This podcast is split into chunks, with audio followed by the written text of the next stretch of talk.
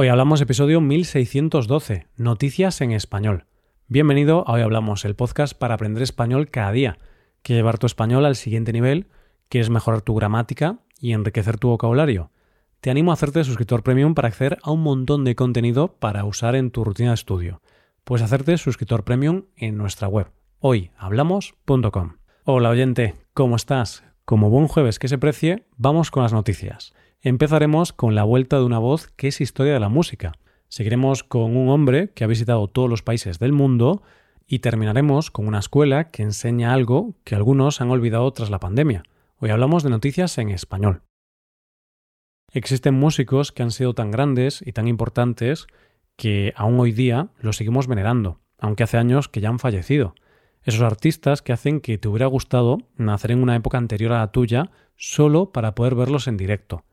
Y uno de esos grupos es los Beatles. De ese grupo, precisamente, es de lo que vamos a hablar en nuestra primera noticia de hoy. La noticia es que va a salir una nueva canción de los Beatles con la voz de John Lennon. Después de los Beatles de alegría por semejante noticia, sé que te has quedado pensativo. Estarás pensando, un momento, un momento, ¿cómo puede ser eso posible? Porque si no recuerdo mal, de los cuatro integrantes, solo dos siguen vivos, y Lennon, hasta donde yo sé, está muerto. Así es, oyente, Lennon cantará en esta canción estando muerto, cantará desde la tumba. Será mejor que aclaremos qué está pasando aquí. La noticia no es algo que se haya inventado nadie, la ha confirmado Paul McCartney, que como sabes es uno de los miembros de este legendario grupo. Según este músico, van a sacar el que según él es el disco final de los Beatles, y gracias a inteligencia artificial lo harán con una canción con la voz de Lennon. Parece ser que la voz se ha extraído de una demo antigua, de la que no se sabe el nombre, pero que podría ser una composición de Lennon del año 1978 titulada Now and Then. Esta composición parece ser que le llegó a Paul a través de Yoko Ono y que en un principio iba a formar parte de una recopilación del grupo. Pero lo cierto es que se descartó porque el otro miembro del grupo, George Harrison, dijo que se negaba a trabajar con ella porque según él era basura. Esto lo ha suavizado Paul diciendo esto. No tenía un título muy bueno, necesitaba un poco de reelaboración, pero tenía un verso hermoso y John lo cantaba. Y agregó, a George no le gustó. Siendo The Beatles una democracia, no lo hicimos. Y ahí se quedó la cosa. Pero todo cambió años después, cuando el director Peter Jackson llegó con su documental Get Back. Eso y que Harrison ya estaba muerto, supongo. En este documental utilizaron ordenadores para que fueran capaces de reconocer las voces de estos músicos y de separarlas de los ruidos de fondo incluso sus instrumentos. De esta manera, como cuenta Paul, teníamos la voz de John y un piano y podía separarlos con inteligencia artificial. Le dicen a la máquina, esa es la voz, esta es una guitarra, saca la guitarra. Y así es como se ha conseguido que hoy día vayamos a escuchar una nueva canción de los Beatles cantada por John Lennon. Así que, ya ves, la inteligencia artificial puede servir para traer al presente voces del pasado. Y como dice el propio Paul, da un poco de miedo, pero es emocionante, porque es el futuro. Tendremos que ver a dónde nos lleva. Y así es, vamos a tener unos próximos años muy curiosos y tengo mucha curiosidad por ver a dónde nos lleva la inteligencia artificial. Por ahora ya ha demostrado que puede resucitar artistas. ¿Qué será lo siguiente? Vamos con la segunda noticia. ¿Quién no ha soñado alguna vez con dar la vuelta al mundo?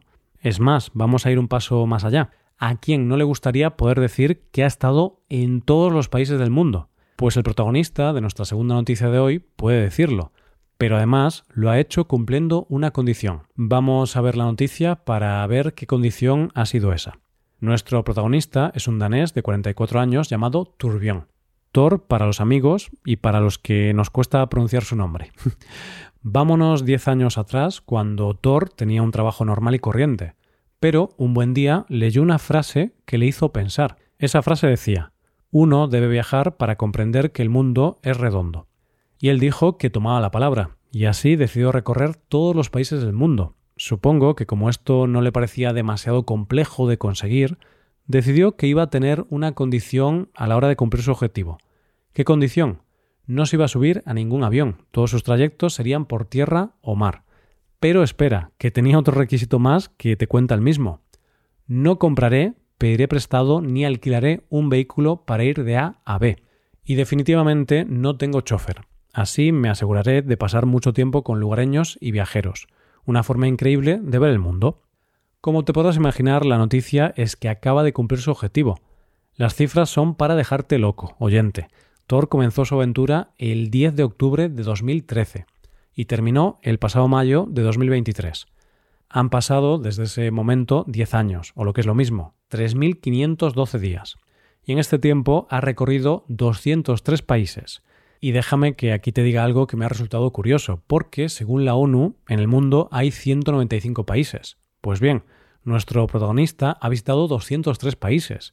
¿Cómo es eso posible? Porque ha visitado países que están en conflicto y algunos de ellos no están reconocidos oficialmente como país por el resto de países o solo están reconocidos por algunos países y la ONU no los considera países. ¿Te imaginas todo lo que ha pasado en este tiempo? Ha vivido una pandemia, se ha casado, ha sufrido tormentas, ha intentado pasar por países en los que era muy complicado entrar, o ha realizado viajes de autobús de 54 horas. Y hay que decir que esto último le hizo replantearse lo de no coger ningún avión. Empezó su viaje en Dinamarca y lo ha terminado en las Maldivas, que no es un mal lugar para terminar el viaje. Dice él que siente que ya es hora de volver a casa porque realmente cree que ya ha visto lo que tenía que ver. Y dice que a pesar de todas las dificultades con las que se ha encontrado, se queda al final con la amabilidad y la alegría de la gente que ha conocido. Nada que añadir, salvo que pienso que la vuelta a la vida normal va a ser complicada para nuestro protagonista. ¿No crees, oyente? Ya llegamos a la última noticia de hoy. La pandemia que hemos vivido nos ha dejado secuelas más o menos importantes, sobre todo en nuestra forma de comportarnos. Por ejemplo, ahora nos resulta normal llevar mascarillas cuando es necesario. En cambio, antes de la pandemia, si en España veías a una persona con mascarilla, era algo muy raro. O si te soy sincero, a mí, por ejemplo, me cuesta más ahora dar dos besos cuando me presentan a alguien. Aunque creo que esto ya me pasaba antes de la pandemia, que nunca he sido muy fan del contacto corporal. Quizá en esto no puedo echarle la culpa a la pandemia. Bueno, de algo referente a las secuelas del COVID es de lo que vamos a hablar en nuestra última noticia de hoy. Nos vamos a Japón para hablar de esta noticia. Allí, a pesar de ser una sociedad acostumbrada a llevar mascarillas, el uso obligatorio de las mismas durante tanto tiempo les ha hecho cambiar ciertas costumbres, como nos ha pasado a todos. Una de las ventajas, y a su vez un inconveniente de las mascarillas, es que no se te ve la boca, por lo que no podemos ver la expresión de la persona, no podemos ver qué nos transmite su cara. Es bueno para cuando te ríes y no quieres que se sepa, o para cuando quieres bostezar, por ejemplo, pero es malo porque no puedes expresar ciertas cosas con esa parte de la cara, como la sonrisa, que es una forma de comunicación muy importante para las personas.